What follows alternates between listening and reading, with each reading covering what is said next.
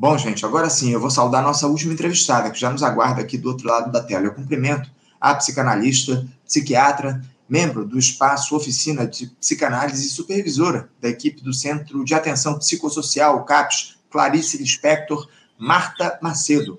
Marta Macedo, bom dia. Bom dia, Anderson. Muito obrigada pelo convite seu e do programa Faixa Livre. Eu que agradeço, Marta, pela sua participação conosco aqui no nosso programa. Muito obrigado por você se dispor a fazer esse diálogo com a gente. Aproveito também para te desejar um feliz ano novo, que 2024 é, vem aí repleto de conquistas para nós, para o nosso país, enfim, muito importante esse ano que nós teremos pela frente. Mas, Marta, a gente queria tratar contigo na edição de hoje sobre um assunto fundamental e que se impôs aí ao longo dos últimos tempos, porque não é de hoje que o debate sobre saúde mental no nosso país ele é negligenciado as doenças ou transtornos relacionados ao aspecto psicológico, ao emocional, muitas vezes são vistas com desdém, desprezo, descaso. E talvez a depressão seja o melhor exemplo disso. Um transtorno que não tem idade, afeta milhões de pessoas no nosso país, jovens, adultos, idosos, que muitas vezes sofrem caladas, né, Marta? Sem acompanhamento profissional, vivem aprisionadas em seus sentimentos e, em algumas ocasiões, são incapazes de lidar com a dor e acabam chegando a situações extremas. E o advento das redes sociais e todo o ódio que circula por esses espaços, Marta, sem qualquer tipo de controle ou regulação, se torna mais um inimigo dessas pessoas. Marta, é, antes de nós traçarmos algumas correlações, analisarmos determinadas questões, eu gostaria que você começasse nos explicando o que é a depressão? Do que consiste essa doença ou esse transtorno que muitos não enxergam? Como é que ela pode ser identificada? Enfim, a palavra é sua. Ok. Bom, é, eu acho que talvez a gente tenha um elemento que, que traga uma certa confusão para esse entendimento geral que a gente gostaria de, de construir para o nosso país, é, já que a depressão ela acabou sendo um termo é, muito geral, a gente poderia dizer quase genérico. Ela abriga uma diversidade de quadros e de gravidades muito distintas. Então, a gente pode correr o risco de se familiarizar com estados depressivos menores, que são parte da vida, do modo de cada sujeito responder aos abalos, às perdas, às suas dificuldades, isso que cada um de nós experimenta em algum momento, como é parte da travessia da própria vida, isso acaba se confundindo com estados depressivos muito mais graves e que colocam a vida em risco mesmo. Né?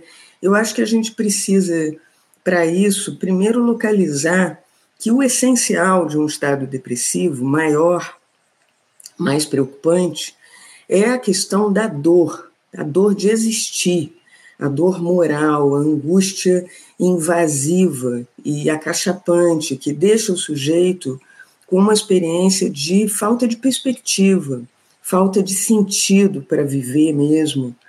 E, no seu limite, que é um ponto de gravidade para nós, a falta de esperança. Talvez seja um dos sinais, a desesperança, ela é um dos sinais de maior risco. Risco de suicídio, risco de outras, outros comportamentos também é, lesivos e de risco.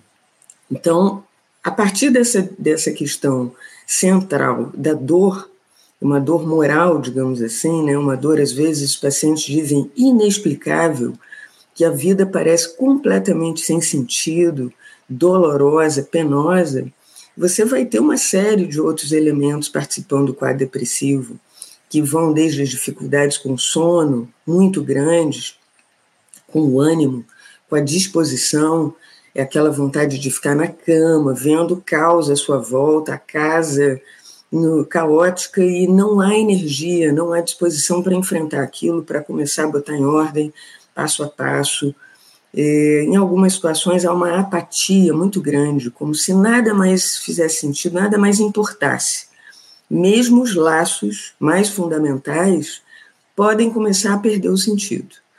Então, vai um, para uma retirada da habilidade que a gente tem de investir no mundo, nas relações, nas coisas, nos nossos projetos.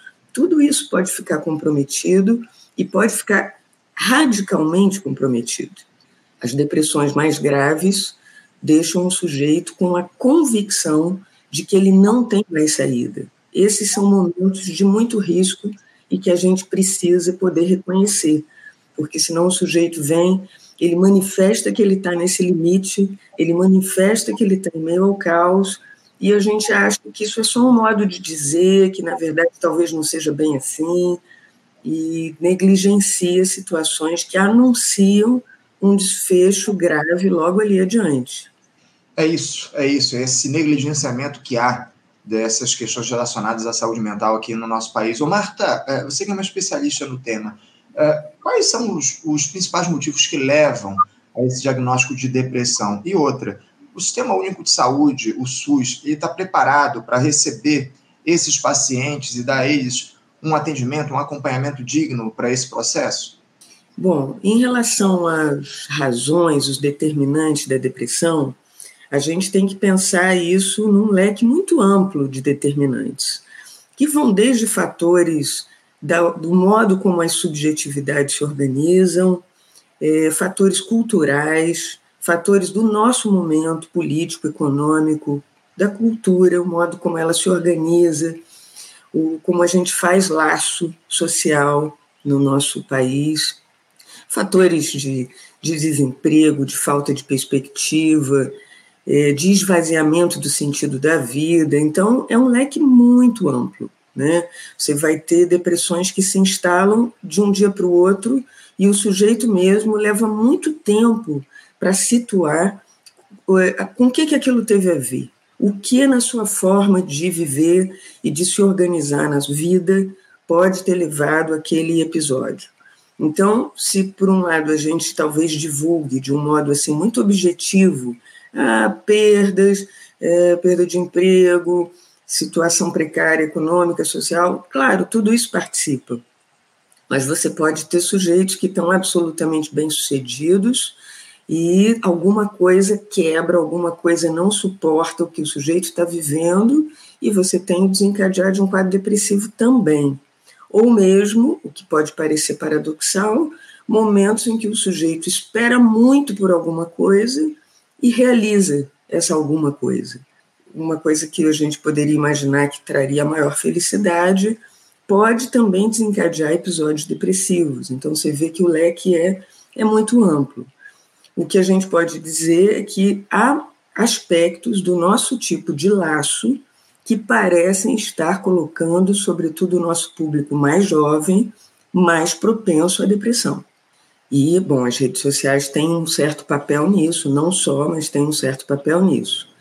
Em relação à questão do SUS, é, eu acho que no caso da saúde mental, desde a reforma psiquiátrica brasileira, fizemos uma aposta muito grande em sair daquele modelo de hospitais psiquiátricos, né, que é, operavam muito mais por exclusão dos sujeitos da vida social, para um modelo centrado nos centros de atenção psicossocial, os chamados CAPs, que hoje estão difundidos pelo país todo.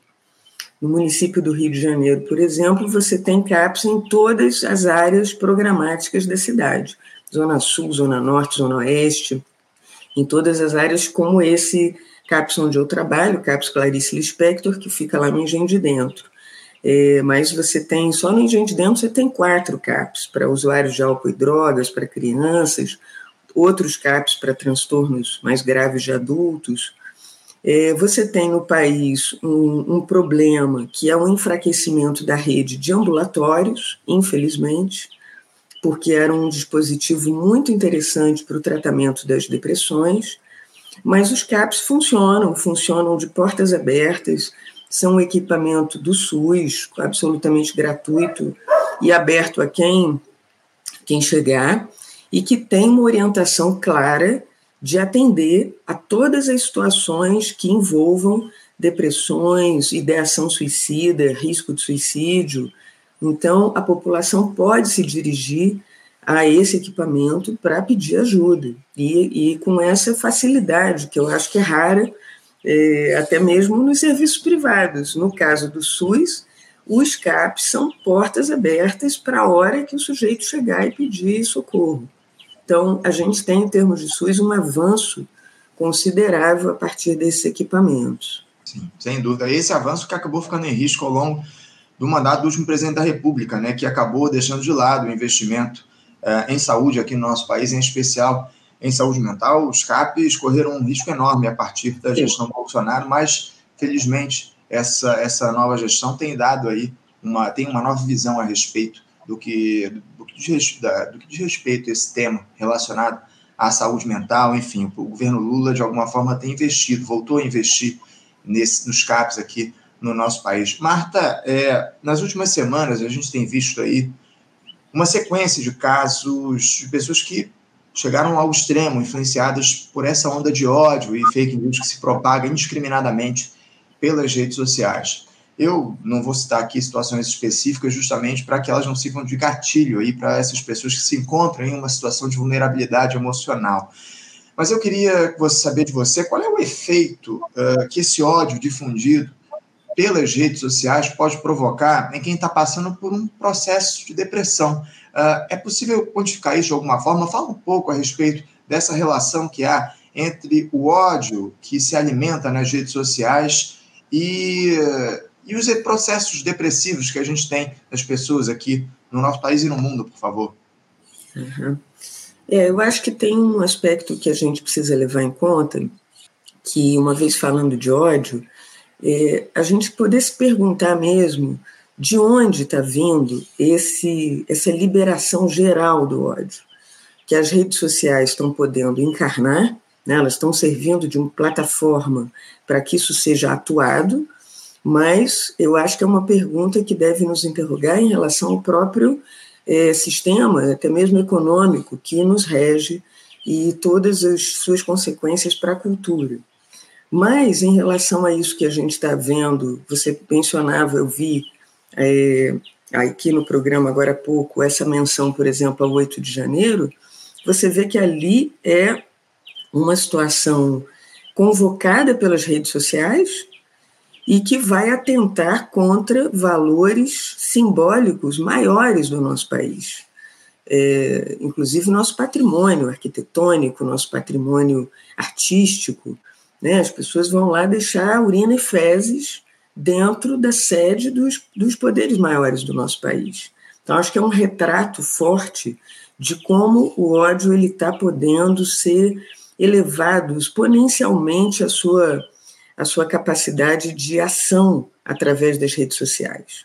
Para os sujeitos mais frágeis e que já estão em alguma situação de angústia ou de depressão, é, é muito duro o acesso ao julgamento permanente que você vê acontecendo nas redes sociais, os chamados até linchamentos, né? Como se o sujeito ele começasse a viver um pouco ameaçado de que se ele não seguir um determinado modelo, padrão, muito, é, inclusive muito idealizado do, de como ele deve viver, de como ele deve se vestir, de que tipo de diversão ele deve ter, ele pode cair nessa espécie de linchamento e de condenação. Então, eu acho que tem essa dimensão do ódio, tem a dimensão de, desse julgamento permanente, quase como se cada um tivesse uma espécie assim de olhar é, constantemente vigilante sobre o sujeito, é, controlando o seu comportamento. Eu acho que esses são fatores que a gente está começando a encontrar ainda vai levar um tempo para dimensionar o estrago que isso está fazendo. Isso está fazendo não só em relação à depressão, mas também em relação a uma certa restrição das formas mais criativas de cada um poder enfrentar a vida, que não é fácil, não é fácil para ninguém. E exige um bocado de imaginação e de criação. Se isso deixar de ter espaço para uma mera reprodução de tipos assim que vão sendo divulgados nas redes sociais como tipos ideais de comportamento, é, eu acho que a gente vai correr risco de um certo até empobrecimento da capacidade de cada um de enfrentar a vida. Isso tem tudo a ver com a questão da depressão, a meu ver. Muito bem colocado, muito bem colocado, Marta. Eu tenho muita preocupação, com, especialmente no que diz respeito a essa falta de regulação que há nas redes sociais. A gente vai, inclusive, tratar disso é, nesse próximo questionamento. Eu até procurei dados aí recentes referentes ao Brasil para ilustrar né, aqui a nossa entrevista. Eu confesso que não encontrei nada é, tão relevante assim, mas eu tenho alguns números da, de uma pesquisa realizada pelo CDC, que é um órgão do governo dos Estados Unidos que tem uma função parecida com a Anvisa aqui no nosso país, e, e, a agência trouxe dados aí assustadores no que diz respeito, especialmente aos jovens, Marta. Que em 2011, de acordo com, esse, com, essa, com essa pesquisa do CDC, 36% das garotas e 21% dos adolescentes dos Estados Unidos afirmaram se sentirem tristes ou desesperançosos com frequência. Em 2021, ou seja, 10 anos depois, os índices hum, aumentaram muito eram de 57% e de 29%, respectivamente. 57% das adolescentes e 29% dos adolescentes. Ou seja, uh, cresceram esses números para ambos os sexos, mas o aumento foi muito maior entre as mulheres. O estudo aponta ainda que 30% dos estudantes do ensino médio e 14% dos estudantes, 30% de mulheres e 14% de homens, cogitaram o suicídio em um período de um ano até a data da entrevista o aumento foi de 60% desde 2011. E o avanço, como a gente comentou aqui, o avanço das redes sociais, nesse período, tem um papel fundamental no processo, diante de tudo que já foi dito. Até que ponto, Marta, na tua avaliação, a regulação desses ambientes virtuais pode fazer com que tragédias como essas que a gente tem visto se ampliar nos últimos tempos sejam evitadas? Marta, você acha que é importante que haja uma regulação desses ambientes virtuais, das redes sociais, para que uh, processos depressivos não terminem em tragédia? Eu acho que sim, Anderson, porque a gente acaba tendo uma população exposta a uma espécie assim de mercado livre de ocorrências, de atuações e de, bom, as pessoas filmam seus próprios suicídios às vezes, filmam seus próprios atos, atuações de automutilação. Isso fica disponível na rede como um conteúdo qualquer, misturado com as manifestações artísticas mais interessantes, literárias mais interessantes, misturado com a, as reflexões que a psicanálise, que a filosofia podem aportar, como se a gente estivesse diante de uma espécie de feira livre, sem hierarquia, sem peso, e, como você disse, sem regulação e sem mediação. Eu acho que isso nunca funcionou em nenhuma, nenhuma vida social que se teve. É, há cerimônia, há determinados freios que nos impedem de funcionar de uma maneira que liberou geral, né, como não a gente considerar que isso também vai ser importante nesse novo ambiente, que é um ambiente em que as pessoas estão passando, às vezes, a maior parte das horas da sua vida. Então, eu tenderia a achar que é preciso trabalhar sobre essa, essa questão de, de alguma regulação e de alguma mediação.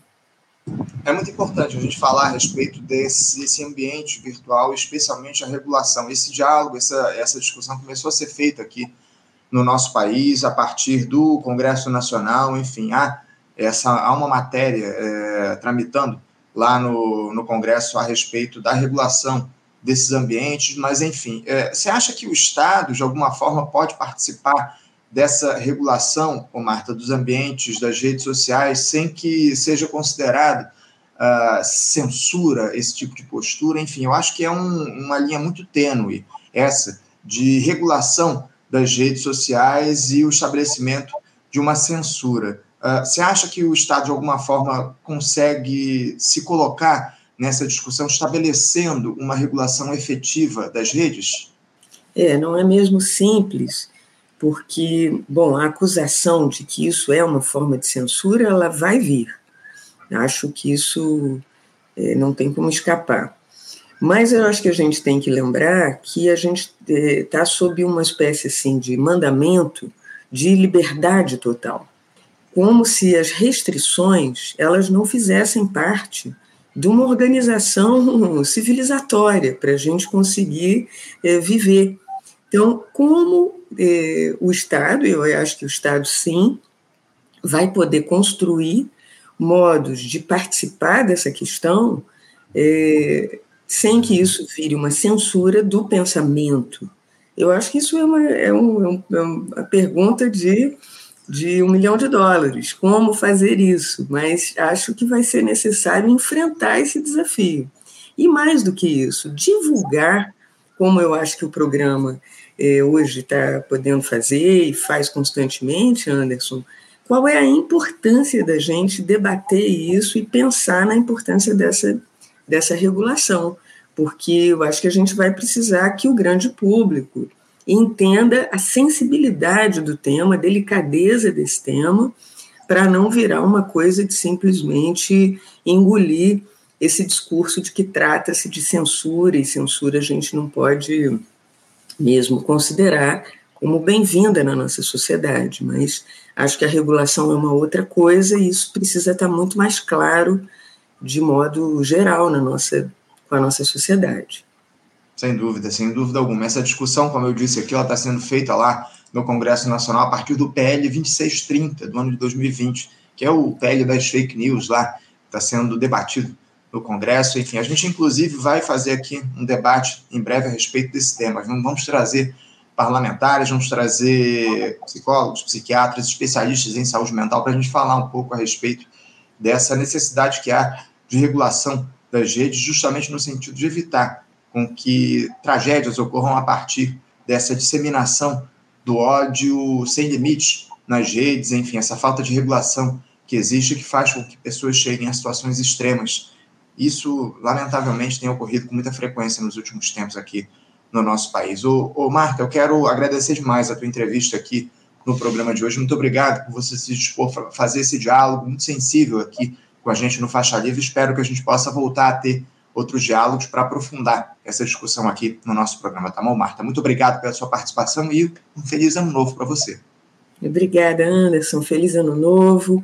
Obrigada também por essa possibilidade da gente difundir um pensamento e uma preocupação, uma preocupação de saúde pública que precisa estar veiculada cada vez mais em programas como Faixa Livre e outros, para que atinjam a população e ela participe mais dessa questão que a gente está tá preocupada em cuidar. É isso, ampliar o diálogo, acima de tudo. Obrigado, Marta, mais uma vez. Um abraço para você. Até a próxima. até.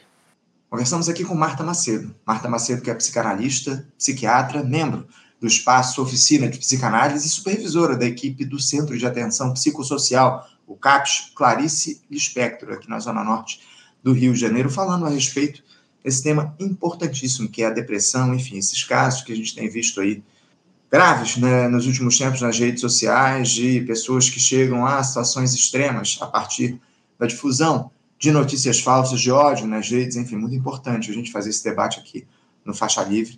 E, mais uma vez, a gente se coloca a, a esse, a fazer essa discussão, enfim, a trazer esse tema sensível aqui no nosso programa. Bom, gente, vamos encerrando aqui a edição de hoje do Faixa Livre. Eu quero agradecer muito a participação de todos vocês aqui, lembrar da importância de vocês compartilharem as nossas transmissões, enfim, interagirem aqui com o nosso programa. Importante essa interação para o Faixa Livre alcançar mais pessoas aqui na internet. E também lembrar que amanhã, sexta-feira, é dia de debate, aqui no Faixa. No nosso primeiro de debate do ano, a gente vai, evidentemente, falar a respeito da situação política do nosso país, né? o, que espera, o que se espera para o ano de 2024, enfim, com temas, com é, convidados especialíssimos aqui participando dessa discussão, trazendo aí a professora Virginia Fontes, vamos trazer também o José Genuíno aqui para a discussão, para fazer o debate, e o Eribaldo Maia também vai participar dessa discussão aqui no Faixa Livre, nesse nosso primeiro debate do ano, falando sobre política, sobre as expectativas aí para o ano de 2024, ano eleitoral, enfim. Muito importante a gente tratar de política nesse nosso primeiro debate do ano aqui no Faixa Livre. Agradeço muito a audiência de todos vocês, desejo a todos um ótimo dia e amanhã, a partir das 8 da manhã, estaremos de volta com mais uma edição do nosso Faixa Livre. Um bom dia a todos, um abraço forte e até amanhã. Você, ouvinte do Faixa Livre, pode ajudar a mantê-lo no ar. Faça sua contribuição diretamente na conta do Banco Itaú, agência 6157, conta corrente 99360, dígito 8. Esta conta encontra-se em nome do Sindicato dos Professores do Município do Rio de Janeiro e região, o Simpro Rio, uma das nossas entidades patrocinadoras, mas seus recursos são destinados exclusivamente para o financiamento do nosso programa. Você pode fazer sua doação de qualquer valor, utilizando também a nossa chave Pix, que é ouvinte@programafaixalivre.com.br. Sua contribuição é fundamental para a manutenção desta trincheira progressista no ar.